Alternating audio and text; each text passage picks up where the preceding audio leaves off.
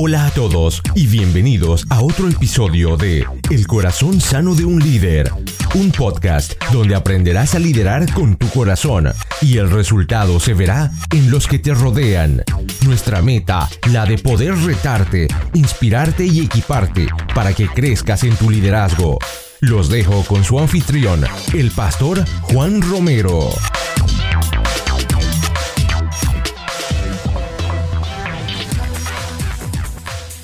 Bienvenidos a un episodio más del Corazón Sano de un Líder, donde estamos convencidos que equiparnos no es opcional, es vital para nuestro crecimiento personal. Les habla su anfitrión y su servidor Juan Romero.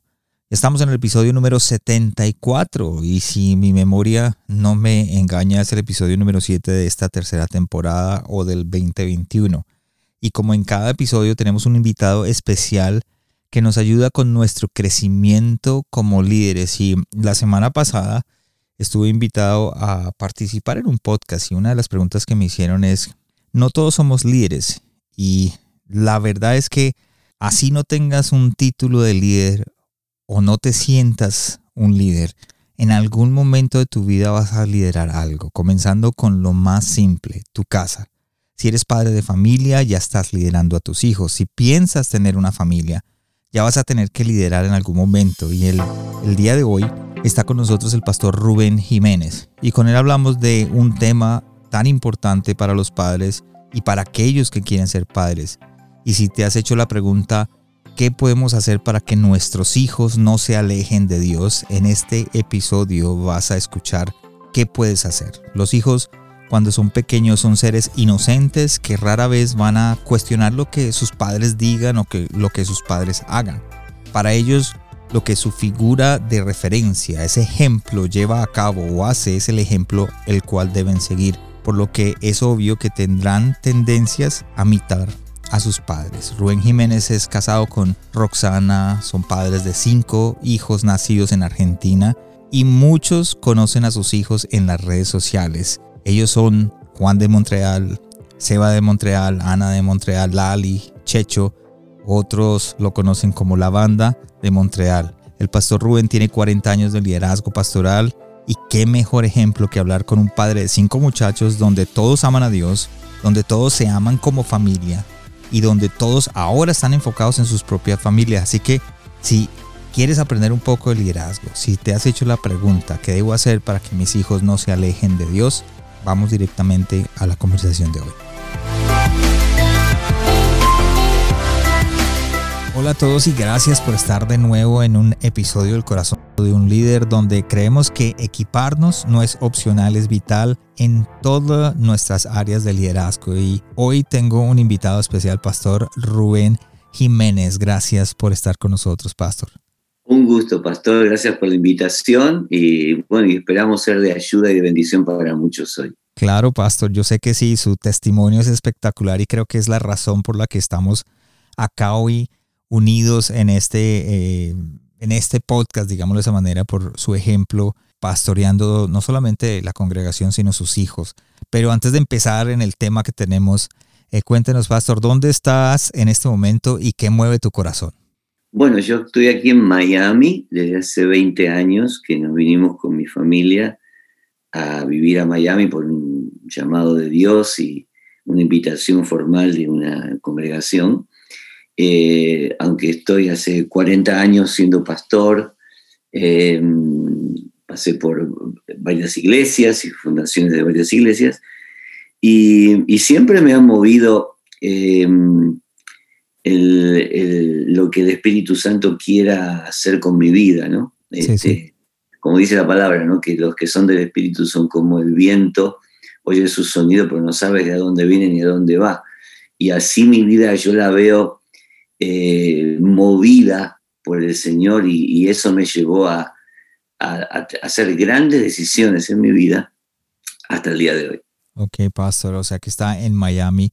Pastor, usted tiene su iglesia, si quiere hablarnos un poquito de la iglesia Montreal Church, ¿verdad? Montreal Church es una iglesia eh, joven ahora, desde hace dos años, pastoreada por mi hijo Sebastián. Eh, antes tenía otro nombre, desde hace varios años que tenía otro nombre, donde Sebastián era el líder de alabanza pero no pastoreaba, no, no, no, no, no había venido un llamado tan fuerte sobre él. Desde hace dos años eh, se le cambió el nombre por eh, Iglesia Montreal Church. Eh, y bueno, yo soy ahora, cambiaron los roles, ahora yo soy el pastor de apoyo para Sebastián, antes Sebastián era el apoyo para mí y cambiamos los roles. ahora él está pastoreando la iglesia. Qué, qué tan importante y qué hermosa esa parte de lo que, lo que yo llamo la sucesión. Ahorita más tarde hablamos un poquito de eso, tengo eso, está dentro de las preguntas que tenemos. Así que los que me están escuchando, si no han escuchado el podcast del Pastor Seba, está en nuestra página de internet. Si quieres ir a el corazón sano de un líder.com, ahí va a estar eh, o está ya el podcast del Pastor Seba. Él es, uno de los primeros podcasts que hice, uno de los primeros invitados que tuve es el, es el podcast o el, el número 21 para que lo busquen y está excelente para notas. Es uno de los podcasts o uno de los episodios más escuchados de aquí del, del corazón sano de un líder. Gracias, Pastor, por compartir con nosotros. Y quisiera hablar sobre los hijos. Los hijos cuando son pequeños son seres inocentes que rara vez van a cuestionar lo que sus padres digan o hagan. Para ellos lo que es la figura de referencia eh, lo que él haga se lleva a cabo, es el ejemplo a lo que deben seguir, por lo que es obvio que tienen esa tendencia a imitarnos como padres.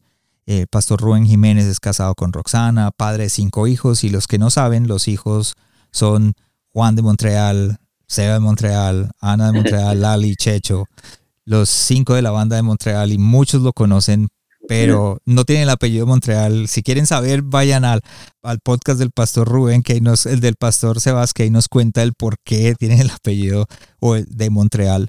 Pero, pastor, una familia, su familia es una familia de un ejemplo espectacular. Y hoy quiero matar dos pájaros de un solo tiro. el primero está basado en la familia pastoral. Muchos, pero muchos pastores anhelan servir en su iglesia con toda su familia. Y la familia Jiménez o de Montreal, digámoslo, es un, es un claro ejemplo de que sí se puede hacer, sí se puede lograr servir en la iglesia pastoral como pastores y con toda la familia completa. Y la segunda que quiero matar de los pájaros con un solo tiro es, es cómo podemos ser eh, de ejemplo para que nuestros hijos no se alejen de Dios. Y eso creo que está en las dos partes, en la parte pastoral y en la parte, parte familiar. Pastor, entonces, ¿cómo podemos llegar a vivir esa satisfacción de, haber hecho un buen trabajo con nuestros hijos basados en la influencia en el hogar? Es bastante amplio. Eh, interrúmpeme cuando tú quieras. No te preocupes, Pastor, que para eso estamos, para poder aprender de, de, ti. Y no solamente es como lo dije al principio, yo sé que hay gente en este momento que está escuchándonos, líderes, pastores, líderes de célula, líderes de ministerios, líderes empresariales, que se están haciendo la misma pregunta. ¿Cómo puedo ser, ser cristiano? ¿Puedo seguir yendo a la iglesia sin que mis hijos se alejen de Dios? Bueno, voy a tratar de, no sé, de resumir un poco, pues muy largo, pero todo nace con mi experiencia. Yo soy hijo del pastor. Yo soy hijo del pastor. Y mm, conozco de, adentro lo que es la familia pastoral, la, viví. Yo digo que el pastor eh, todo, todo pastor sabe lo, tiene que saber lo que se le viene. Porque nosotros eh, tenemos una mezcla, los pastores. Tocamos el cielo con la mano, vemos la gloria de Dios y pasamos por los pozos más profundos. Es decir, hay una paradoja en que eso no se puede cambiar. Es decir, por más que uno diga, no, pero yo mi ministerio, estoy exitoso, nunca he superado todas las pruebas. No, porque uno tiene que saber, si se mete en el pastorado, tiene que saber lo que se le viene. No te puedes meter en el pastorado diciendo, ay, qué lindo servir a Dios y, la gloria y el poder.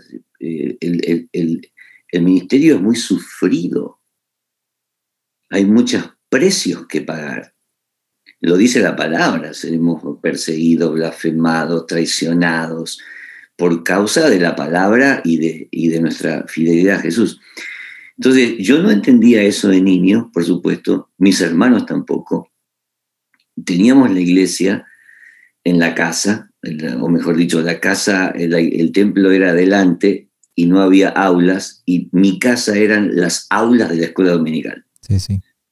Eh, la cocina era un aula, el living era otro, o sea, siempre lleno de gente en mi casa. Yo no me recuerdo tiempos de, intimidad familiar. Recuerdo muy poco que mi papá me haya sacado a pasear, muy poquito. Mi papá falleció cuando yo tenía 10 años. Se fue joven, se quemó, su vida la entregó a Cristo eh, este, y, y se sintió el efecto. Y yo sentí el efecto de un padre que lo había dado todo por Dios. Y, no tengo nada en contra de él, eh, o sea, para mí es un, ha sido un ejemplo. Eh, mis hermanos se apartaron del camino por ese hecho. Y yo seguí porque era chiquitito y fui criado por mi mamá. Pasé unas crisis muy grandes en mi adolescencia. Este, me costó salir de esa gran depresión que yo tuve hasta que tuve mi propio encuentro con Dios. Y acá vamos con el primer tema. Los hijos de pastores no tenemos garantizado nada, nada. El padre sea pastor no significa nada en mi fe. Dice, no, pero sos hijo de pastor, entonces la palabra no significa nada. Significa, estoy a la misma condición que cualquiera de las demás personas que tengo que tener mi propia experiencia con Jesús. Porque si no, los padres o los pastores llevamos a los hijos a la iglesia, nos sentamos en el primer banco y decimos, te quedás acá, vos sos el ejemplo de hijo de pastor, todo el mundo te está mirando, así que tenés que hacer esto, A, B, C, D, E, y formamos religiosos, formamos gente religiosa que supuestamente ya tiene que conocer a Cristo, bautizarse, tomar la cena, todo, porque entonces ¿Me explico? Sí, y la carga que, se le da encima, ¿verdad? Porque termina cargando cosas que nosotros mismos le ponemos. E, exacto, e, eso es lo que yo viví de niño. Cuando me tocó a mí hacer eso con mis hijos, hubo un clic en mí y cambié. Ok. Entonces yo, eh, ¿qué hice con mis hijos? Eh, con Roxana habíamos hablado de, bueno, criarlos primero. Primero, la primera cosa que dijimos con, con Roxana fue, nosotros somos los maestros de nuestros hijos, no la escuela dominical, nosotros. Y también, y eso es un error que cometemos no solamente los pastores, sino los mismos, los mismos papás, los padres cristianos, como que decimos, bueno, vamos a entregarle la educación a nuestros hijos o a, la iglesia, entregarle la educación em, espiritual a la iglesia. Y nosotros no queremos saber nada de eso, sino más bien... La obra, por eso yo digo, ¿Dónde están las prioridades, los parámetros? fíjate, eh, el ministerio te absorbe. Sí. Porque siempre tener una, dos, tres, cuatro, cinco, seis personas que te llaman todo el tiempo y, tus hijos necesitan el tiempo también, pero lo que pasa es que el ministerio te absorbe y la gente también. Entonces, eh, ¿cómo hacemos para dividir eso y no traer la obra de Dios a la casa? Es un, es un trabajo duro que el pastor y su esposa tienen que trabajar esa área.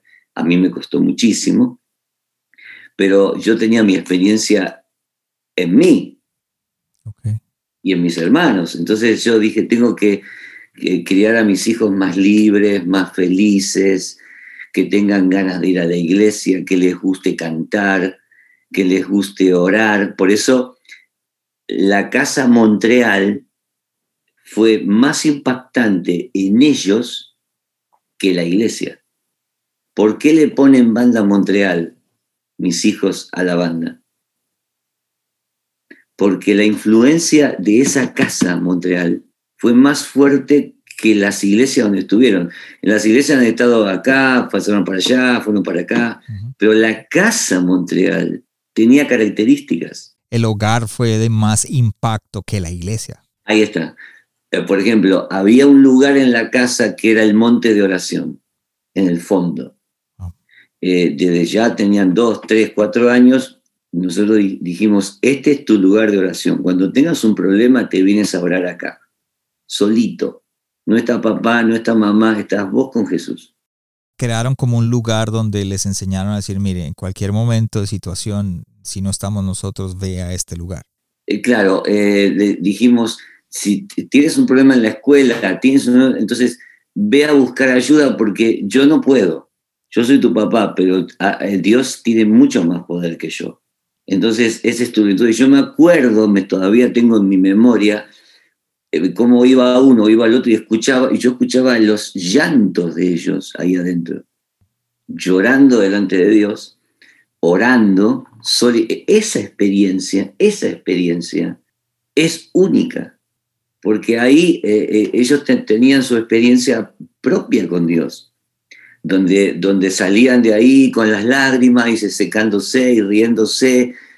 Ellos ya habían estado con el Señor y eran chiquititos, Estoy hablando 6, 7, 8, 9, 10 años. Y ya este, eh, en esa casa, bueno, cantábamos junto en familia, por supuesto. De repente teníamos, eh, yo les enseñaba a marcar con marcadores la Biblia. Yo, también, yo era el maestro y Roxana también. Y me vestía de Moisés, me vestía de Elías, como papá, ¿no?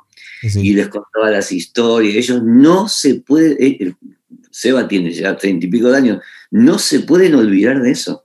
O sea, el impacto que hiciste como, no solamente fue el ejemplo, sino como padres, lo dijiste desde un principio, como maestros, como padres decidimos ser los maestros de nuestros hijos. Eh, eh, eso significa una decisión. Mi esposa relegó su ministerio por ser mamá. Muy difícil que las pastoras o la pastora se dedique a los hijos cuando tienen la iglesia ahí pero ella, eh, como teníamos tantos hijos seguiditos, tenía que estar detrás de cada uno y, yo siempre le digo a Roxana, digo, vos relegaste tu ministerio, podías haber eh, viajado, ido acá, ido allá y por todos lados y te quedaste ahí adentro, yo salía más y ella criando y estando detrás de cada necesidad. Y por eso te digo, el ministerio a veces es una gran eh, tentación, no tentación, mal dicho, un, una gran em, eh, escenario para, para, desarrollar todo lo que Dios quiere hacer con nosotros, que no está mal de los pastores, ¿viste? Pero los hijos son la herencia.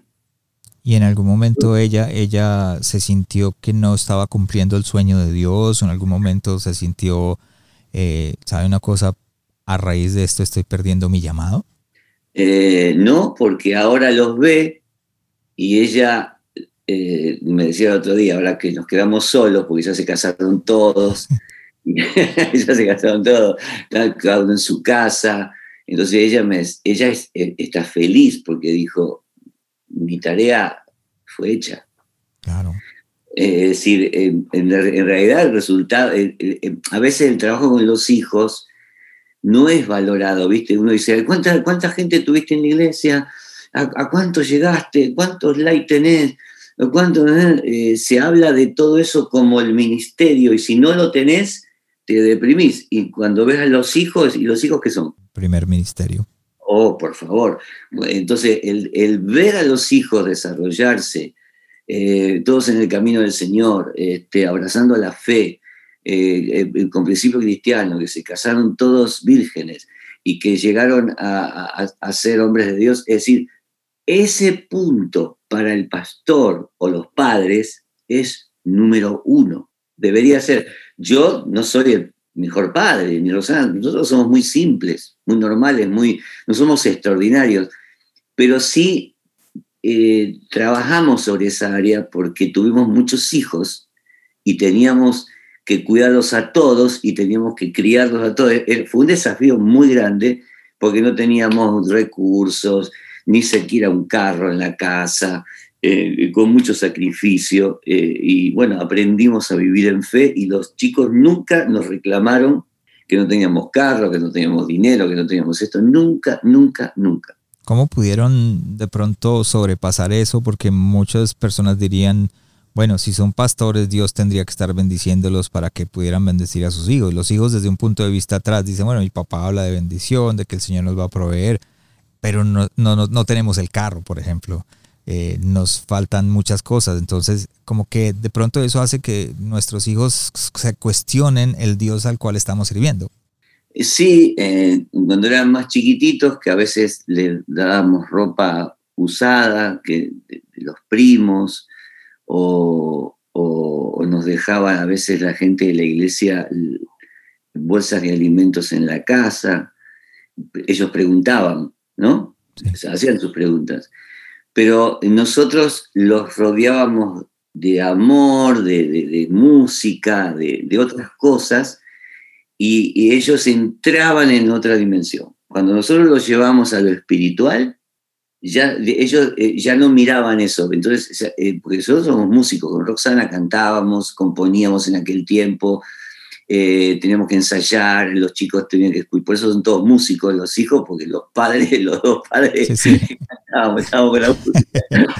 y yo le enseñé a tocar guitarra, bajo, este, piano, todo lo enseñé yo. Eh, entonces, lo espiritual, desde niños, eh, los, los, los, atrapó y no, no se metieron demasiado en, en esas ideas de las corrientes de aquel tiempo, ¿no? Y una de las cosas que yo he visto que siempre dices o que siempre comentas es que el culto familiar fue una de las herramientas más importantes para la crianza de tus hijos. No sé si nos puedes compartir un poco acerca del culto familiar.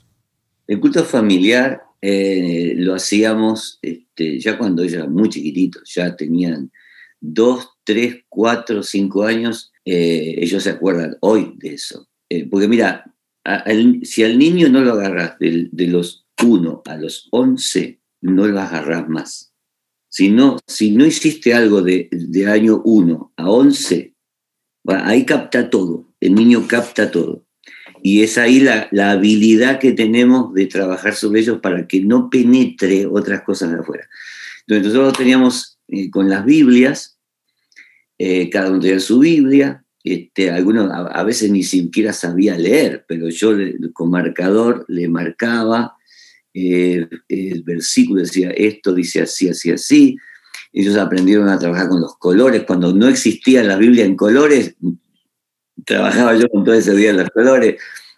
Este, y, y, después teníamos el culto donde, bueno, cantábamos la guitarra, después decíamos, bueno, vamos ahora a poner nuestros temas de oración me lo, acuerdo como, como si fuera hoy. Digo, ¿qué pasó en la escuela? Entonces eh, uno decía, eh, mi maestra es, muy dura conmigo, me trata mal. Eh, ¿Cómo se llama? Y Lidia. Ok, vamos a hablar por Lidia. Ah, okay. Entonces este, ya tenían chiquititos, seis años, siete. Ok, ¿qué más? Y me, me, lastimé un dedo acá. Tengo un... Vamos, vamos, vamos, vamos a hablar por el dedo.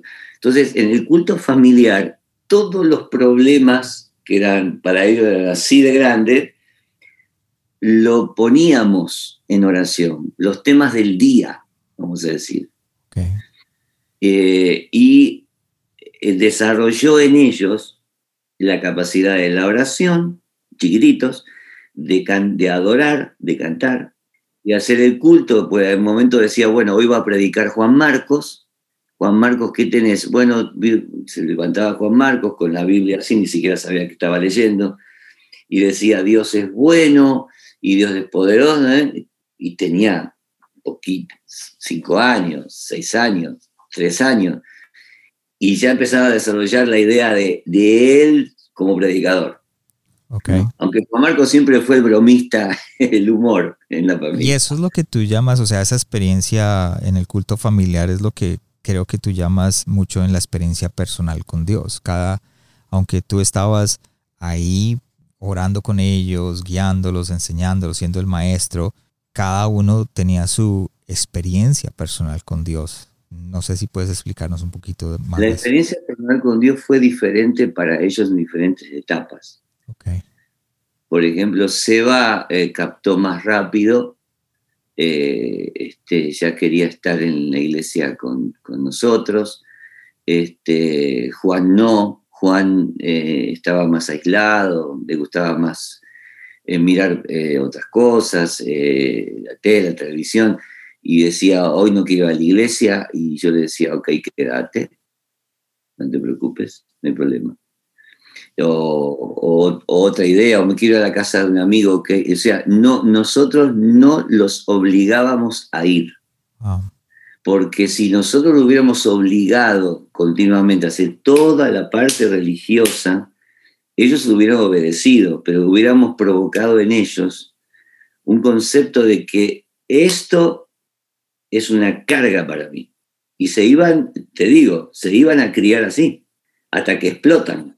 Explotan, porque después de un momento van a decir, estuve 10 años acá en la iglesia, este, por mi papá, yo no quería venir y ¡boom! salen por acá, por allá, disparados. Yo lo he visto, yo lo he visto también en, inclusive uno a veces piensa que eso pasa solamente en nuestros países, pero aquí en Canadá también lo he visto con los muchachos, porque las iglesias tienden a tener esa tendencia religiosa y las familias también. Entonces, ¿cómo nos podemos dar cuenta que estamos haciendo esa o ejerciendo como padres esa influencia religiosa, esa presión o esa presión religiosa, digámoslo de esa manera? Em, eh, hay que escucharlos porque ellos eh, te, abren su corazón y te dicen, no, no tengo ganas. Eh, entonces, no hay que, para mí, no hay que convencerlos en ese momento, hay que buscar otro momento, porque decir, ¿por qué no tenés ganas? Vamos igual, no. Ok, tranquilo, después hablamos del tema. decir, ¿cómo pudiste, o sea, como padres yo a veces pienso que, no sé, ya estoy hablando aquí de mi, experiencia personal, a veces como que podemos tener ese miedo a que se alejen de Dios y los dejamos que hagan lo que quieran. Entonces es como que tratamos de ponerla, cómo pudieron como descansar en Dios, cuál fue en su corazón, cómo pudieron quitarse ese miedo. Descansamos en la siembra. Si yo sembré una palabra en ellos, si estuve en los cultos familiares que ellos sí estaban ahí, eh, tenía un problema con la congregación, pero no, no, no en su experiencia de familia.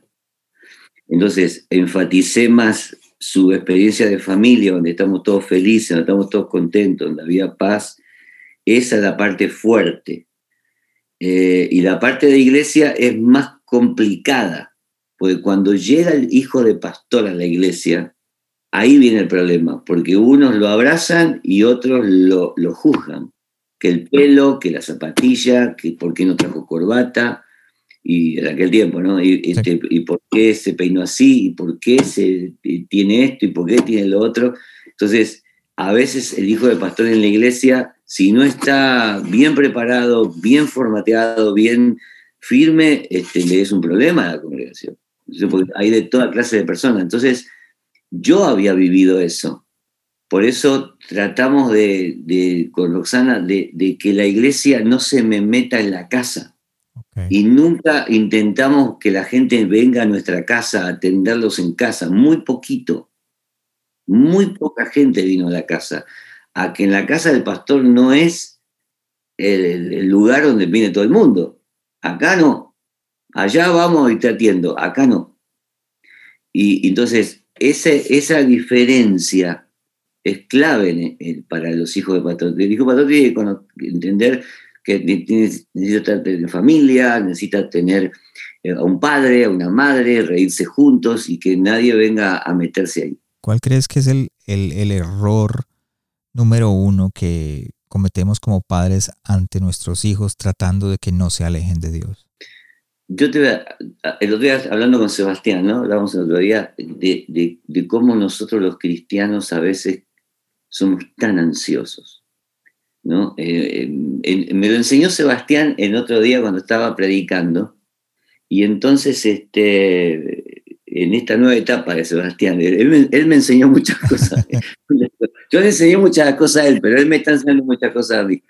Y entonces eh, predicó y de repente, las primeras veces que predicaba, entonces eh, predicó un mensaje precioso, ¿no? Y de repente no hizo ningún llamado, no, no dijo, levanta tu mano, pasa al frente, no hizo nada. Entonces te, terminó el culto y le digo, Seba, que hubiera sido bueno un llamado, ¿no? Acá, wow. Entonces empezamos a hablar y me dice, cuando vos sembras una semilla, ¿querés que ya la planta salga a la misma hora? Inmediato. Porque la semilla entró, bueno, pues ya empezó un trabajo ahí abajo. Hay que regarla, hay que esperar que pasen los días y después dale tiempo, que la palabra haga efecto. No sos vos ni yo los que traemos la planta afuera. Nosotros somos los que sembramos, nada más. Simples sembradores. El resto lo hace Dios. Qué buen consejo como padre, simplemente no, no ser tan ansioso de que ya, ya, ya, ya, mandarle el texto con el, el, versículo bíblico para que ya de mañana de fruto ese, ese texto que yo acabé de mandarle. Que hay que darle tiempo porque si yo tengo el mismo concepto de, de que Jesús predicó mucho de la semilla, primero hierba, después fruto, después, eh, es decir, raíz, eh, hierba, es decir, hay que darle tiempo. Entonces, yo siembro, si sembré en mis hijos la buena palabra, descansa en eso. Pero mira, está por allá, tranquilo, descansa en lo que sembraste. Dice el ejemplo, Juan de Montreal en algún momento dijo, yo no quiero ir a la iglesia, hoy me quiero quedar acá. Él era como que el más eh, con esas tendencias a, lo has dicho varias veces, como que a, ¿cómo se llama eso? Eh, a hacer un poquito, no hacer caso, digamos, a que hacer las cosas, pero, pero ahí tú tuviste la paciencia y, y, ahora todos podemos ver el ejemplo del fruto. cada uno ha tenido sus tiempos, su experiencia, su, su, su, su eh, íntima relación con Dios, los cinco, ¿eh? los cinco, y mm, en diferentes tiempos, no todos al mismo tiempo. Y, pero después uno inspiró al otro. El hermano veía al otro hermano, y este veía después al otro, y, entre ellos eh, fueron muy... E, ellos se aman, ellos se aman los cinco. Yo estoy maravillado de, de, de, cómo se aman estos hermanos. Eh, yo amo a mis hermanos, pero nunca tuve la relación de hermanos como ellos la tienen. Este, yo, los admiro. Yo soy el primer fan de Monteral, soy yo. Como el hecho, el hecho de que todos sirvieran como familia, todos juntos en la iglesia, eh, ¿esto pudo afectar su relación personal como padres e hijos? No, no porque disfrutamos mucho de, de Jesús, es decir, amamos a Jesús, todos. Eh, yo me recuerdo, me recuerdo, a veces comenzábamos a cantar en casa. mis experiencias más lindas con ellos es en la casa. Yo me decía, no, pero el Congreso, olvídate, los congresos, mi, experiencia más preciosa es mi imagen, ¿no? Eh, aún de chiquitos y de aún hasta adolescentes, que hasta ahí eh, hicimos los cultos familiares cuanto pudimos, este, empezar a cantar y empezaban las voces, empezaba uno a llorar, empezaba el otro por allá y después reír, reír, reír llorar y quebranto por acá y después todos riéndose, agarrándose de la panza, tirado, toda la familia tirada ahí riéndose. La presencia de... Esas son mis imágenes y si no me las puedo olvidar y por eso en la casa Montreal pasó eso, que muchos años vivimos ahí y por eso les quedó tan grabado que ellos le pusieron a la banda Montreal, hasta la iglesia Montreal. Sí. La calle se llamaba Montreal. Fue el impacto que hicieron en casa, como, como empezamos la, la conversación al principio, el impacto del hogar más que la iglesia. Más que la iglesia. Si yo le decís a ellos, acordate de la iglesia y te van a decir, bueno, estuve acá, después pasamos acá, después pasamos allá, pero eh, la casa Montreal, donde más se criaron, es lo donde más impactó su vida espiritual. Los hijos de los pastores tienen más tendencia a sentirse solos para evitar ser heridos por la congregación. Y lo digo yo con de la parte de mi experiencia, pero ¿cómo pudieron ustedes evitar que ellos fueran heridos y de pronto alejarse de Dios por eso mismo?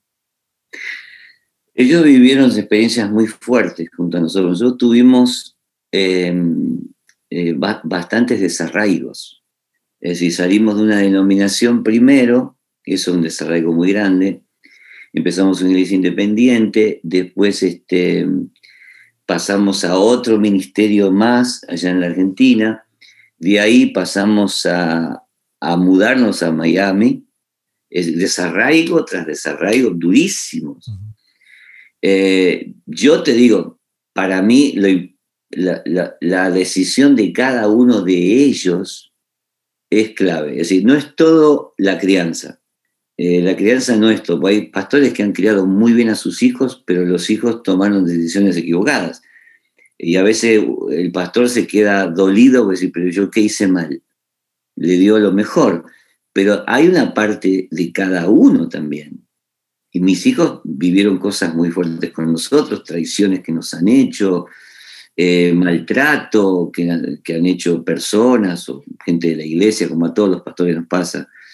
Eh, y bueno, los superaron, ellos se amargaron mucho cuando nos vieron mal, este, y, lo, superaron con, fe, y, por eso ellos eh, ven a la iglesia como segunda cosa, es decir, no ven a la iglesia como el número uno, ven el hogar como número uno. Lo tienen muy claro. Sus hogares, ahora ellos dedican mucho tiempo a sus hogares, sus hijos. La iglesia es número dos. Eso está claro. Y lo tienen claro. Y a veces es muy difícil esa ecuación, ¿viste? Sí. Porque el ministerio nos absorbe y la gente también. Pero debe, hay que ser muy firme en eso, aunque seamos criticados. Decimos, oh, el pastor no me atendió, el pastor no estuvo y, este, nos van a criticar siempre. Siempre nos falta algo a los pastores. Siempre no escuchaste a alguien, siempre no hablaste, siempre no, atendiste el teléfono, siempre no estuviste al lado de este.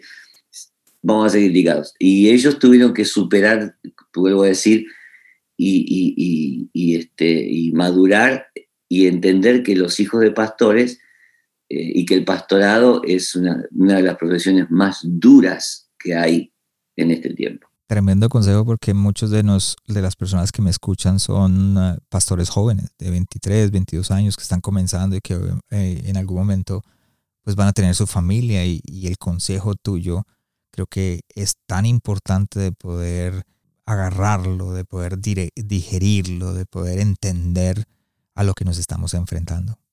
Por eso te dije, el que se mete en el pastorado tiene que saber que va a tener dos experiencias. La gloria de Dios, porque cuando ves, un alma transformada, no hay experiencia más preciosa que esa. Un alma que conoce a Jesús. Pero junto con eso, la, soledad más profunda, o la traición, o, la herida que te hacen ciertas personas, o el ministerio, y que eso viene, una persecución muy dura, y que si el pastor no está preparado para las dos cosas, eh, va a sufrir mucho. Por eso muchos dejan el pastorado, porque si no, fue muy duro, me golpearon, me... tenías que haber sabido, tenías que haber sabido que el pastorado tienes, a veces es más fuerte el dolor que la gloria. Porque si vos pones una balanza, que las almas se están entregando a Cristo, yo sufriría cualquier cosa por ver eso. Pastor, una de las cosas que podemos ver, pues, suya y, de su esposa, que son músicos, y a raíz de eso sus hijos eh, llevan lo llevan en la sangre, el músico. Pero llegó un momento en que cada uno empezó como que a, a, estirar sus alas y buscar su llamado. ¿Cómo pudieron resolver las diferencias en el llamado individual? ¿Cómo pudieron guiarlos? ¿Cómo poder resolver aquellas preguntas? Bueno, primer cosa, eh, nunca los obligamos a ir a una universidad, a estudiar profesiones, porque a veces los padres dicen, vos, vos tenés que ser abogado, vos tenés que ser médico, vos, uno de ustedes tiene... Es decir, este, lo más importante es que tengan a Cristo, número uno. Si vos tenés que decir, bueno, a ver, ¿para qué tengo hijos yo? Para que conozcan a Jesús y luego hablen de Jesús. Punto. Lo otro demás, secundario. Si es abogado, médico, a mí no me interesa.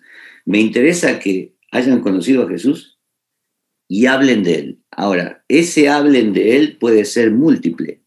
Querés ser músico, querés ser eh, pastor, querés ser evangelista, querés ser, no sé, eh, redes sociales. Bueno, ellos eh, se fueron especializando en diferentes ramas. Música, arte, eh, tecnología, producción, los cinco. O sea, todo está relacionado con Dios y con la obra de Dios, pero de una multiforme variedad de, ministerios. yo no, yo no influencié en ellos en nada para que los cinco sean pastores, todos van a ser pastores, nada, nunca mencionamos eso en la casa. Ok, no hubo esa presión de que tienes que coger los cinco ministerios. Nada, nada, nada. Eso, eh, es decir, eh, si yo veía que uno de ellos decía, ah, quiero estudiar música, ok, vamos, vamos, ¿qué, qué querés? Una guitarra, te compro una guitarra. Todo lo que sea arte, todo lo que sea que empezaba a surgir algo en ellos, que yo veía que, que tenía que ser con expresar o, un ministerio que se podía desatar, inmediatamente le daba las armas para que él avanzara. Pero te, tenía que esperar, tenía que esperar qué Dios iba a hacer con él. No lo que yo quiero que él sea sino lo que Dios tiene para entonces parece que esperar decir nada nada de fútbol el, fútbol televisión este el otro ok en un momento dado boom música. La música siempre estuvo dando vueltas con los cinco no pero eh, por ejemplo Juan Marcos siempre tuvo esto que hace ahora siempre estuvo em, ideando historias él era especialista en escribir historias obras de teatro si yo te digo, por ejemplo, cuando era adolescente, Juan le gustaba armar pequeños sketches y filmar, y teníamos una cámara grande y ellos filmaban, y, Seba siempre lo acompañaba. Seba siempre lo apoyó a Juan y Juan siempre lo apoyó a Seba. Y, entonces, eh, por ejemplo, eh, eh, inventaba historias, eh, me acuerdo de las obras de teatro, yo las primeras las dirigí yo, pero después las agarró Juan. Juan es especialista en dirigir obras de teatro en la iglesia. Armó unas cuantas. Y Seba también, Seba lo siguió. Y, pero siempre estaba con eso de, de, personajes, de, de, historias. Yo no iba, yo no me imaginaba que él aún hace pocos años atrás, se iba a desatar el ministerio como se ha desatado ahora, de una manera impensada, porque él estaba primero en la música, él, se perfilaba para ser un gran músico, este, solamente en la música. Pero eh, con este ministerio que tiene ahora en las redes sociales, ¿no?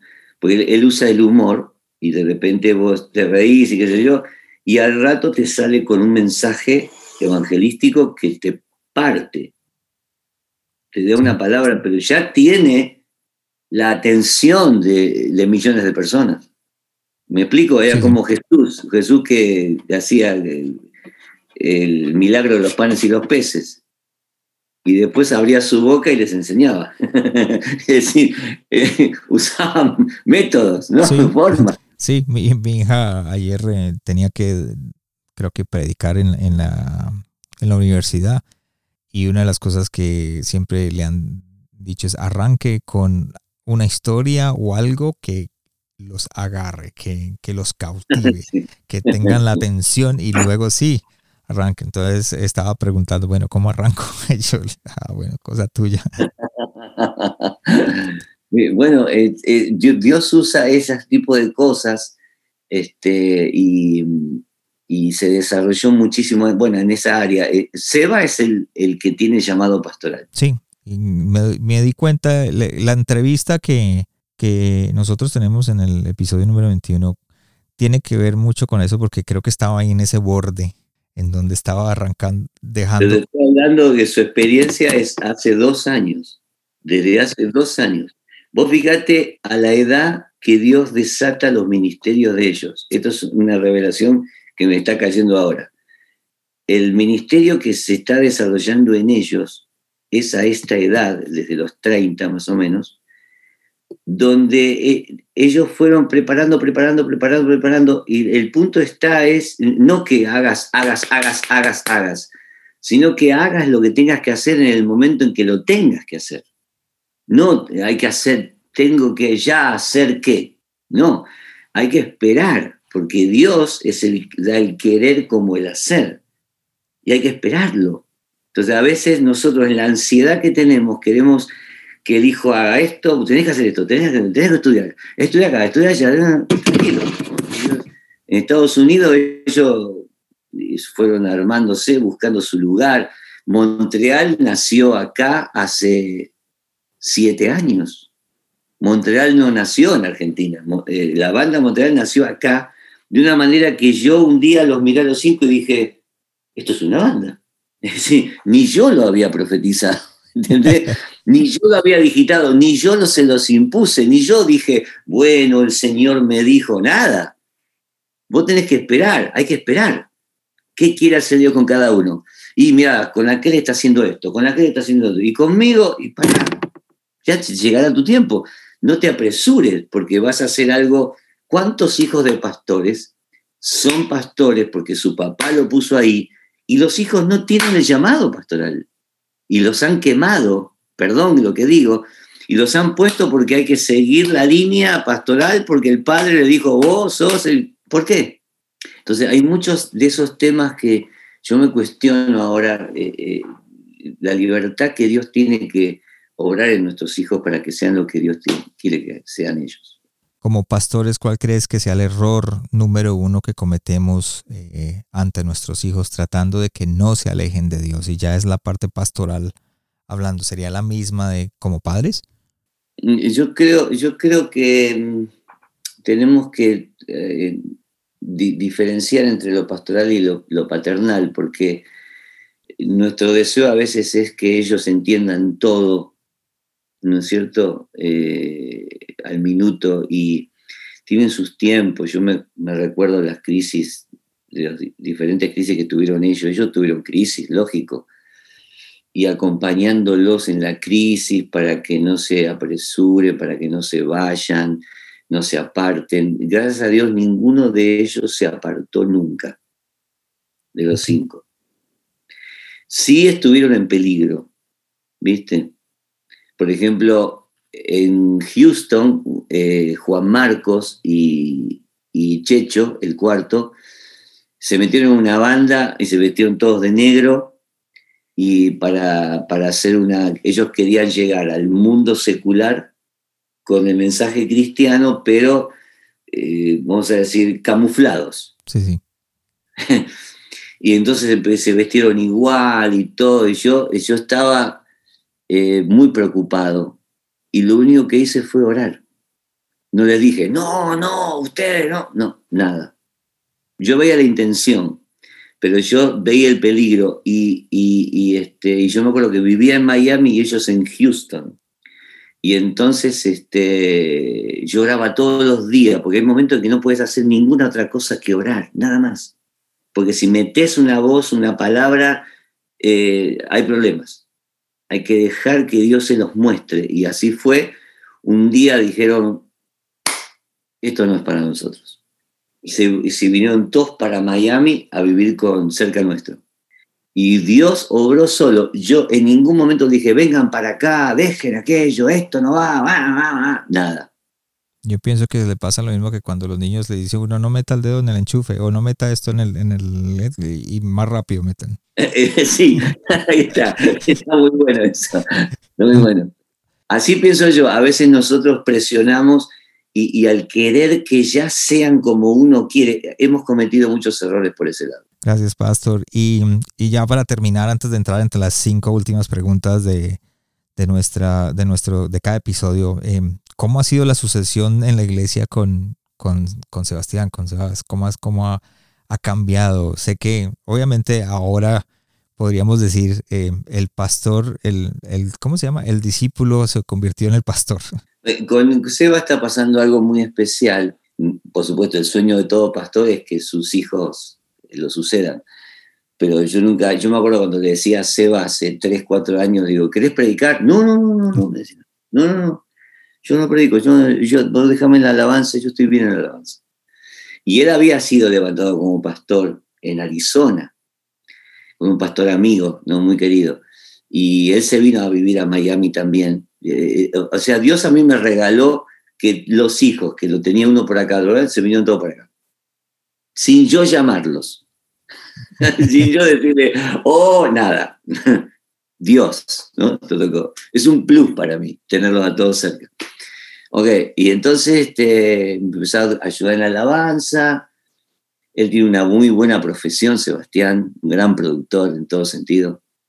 Eh, tenía su parte secular y, tuve una experiencia con Dios muy fuerte, con una, enfermedad que yo tuve en, en mis arterias, y él la contó la experiencia, y Dios lo llamó y de una manera fulminante, a tal punto que me dijo el domingo predico yo, tengo una palabra yo, y yo dije, bárbaro.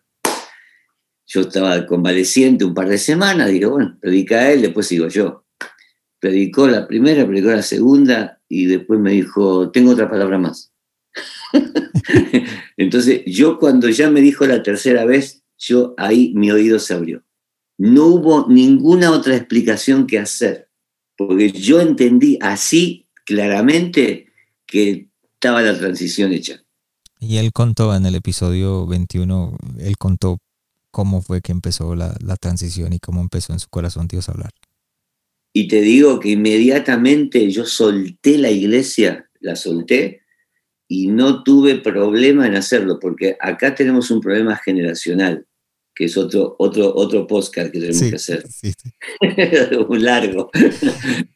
Sí, el, de que los pastores no quieren soltar y no, quieren, quieren, quieren llegar a los 70 siendo el pastor, no sé a qué les da miedo. Eso es otro podcast, un día quiero que me soltemos la lengua con eso. Claro, y pastor, y es, es, es importante porque para mí, y he, y he, tratado de buscar con quién hacer un, un podcast acerca de la sucesión, la importancia de que los pastores se preparen a cierta edad para poder soltar y entrar a, una nueva etapa en nuestra vida. Porque, por ejemplo, en el caso mío, yo estoy en una nueva etapa de mi vida que estoy contento, estoy feliz, estoy ayudando a otros pastores. Ya hice lo que tenía que hacer. Claro, eh, y, creemos en la sucesión, te digo, realmente muchos hablan de la sucesión, de pasar la antorcha, pero a la hora de la hora, a la hora de la hora te quiero ver porque mm, cuesta a veces el otro que viene hace las cosas de otra manera. Y vos decís, no, como te dije yo, ¿y por qué no es un llamado? ¿Y por qué, cómo lo pasa la gente al frente? Y no impuso las manos. Entonces, el otro dice, yo no voy a imponer las manos. Yo no me voy a hacer levantar la mano. Entonces, vos, vos entendés, tenés que decir, tu tiempo terminó. Wow. Pastor, sí, tenemos que, tenemos que hacer un podcast de eso, Pastor, para este año, para poder hablar de eso. Gracias, Pastor, por estar con nosotros. Llegamos ya a las preguntas finales que siempre le hacemos y estas preguntas son más para aprender un poco de tus herramientas de liderazgo y aprender un poco mm, del pastor. Entonces, la primera pregunta que siempre hago es de los hábitos que tienes diariamente, ¿cuál es el que más ha afectado tu liderazgo? Mi, mi oración a la mañana y mi mi devocional privado cada mañana bien tempranito. Ahí es mi mejor momento del día.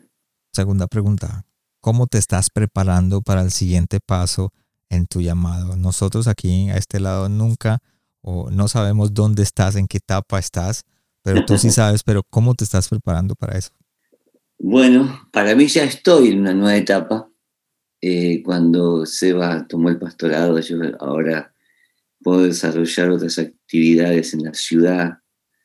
Este, lo apoyo mucho a él y, este, y, me he preparado para ayudarlo a Seba especialmente en, en, aconsejarlo, ayudarlo, pero también en recibir lo nuevo que él trae o esta nueva generación.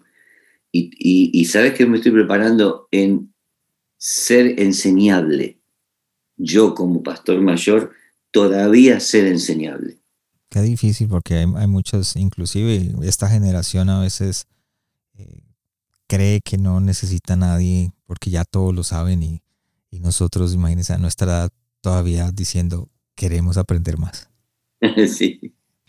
Pastor, eh, pregunta número tres, ¿cuál fue el último libro que leíste o el que recomendarías a otros líderes? Estoy leyendo uno ahora, el último, de David Jeremías, las, las señales, eh, las últimas señales del tiempo final, ¿no? Este, me gustó mucho ese libro, este, donde me refresca mucho todo lo, que está pasando en esta sociedad, predicho por la palabra de Dios. Este, y trae nuevas, nuevas ideas muy, muy refrescante para mí. Ok, que para los que me están escuchando, las notas del episodio, todo lo que hemos hablado en este momento van a estar en la página de internet del corazonsanounlider.com para que sigan al pastor en las redes sociales, en el libro que estamos hablando, en todo lo que hemos hablado para que lo sigan y aprendan un poco más del pastor Rubén. Eh, pregunta número 5, si estuvieras frente a ti mismo pero unos 30 años atrás, ¿qué te dirías o te aconsejarías para enfrentar tu llamado? Em, yo me hubiera dicho a mí mismo, em, búscame, busca, busca mucho más al Señor. lo busqué, lo, siempre lo estuve buscando, pero nunca, nunca es demasiado. Pienso que tenía que haber buscado más, más y más de Él para tener más y más de Él.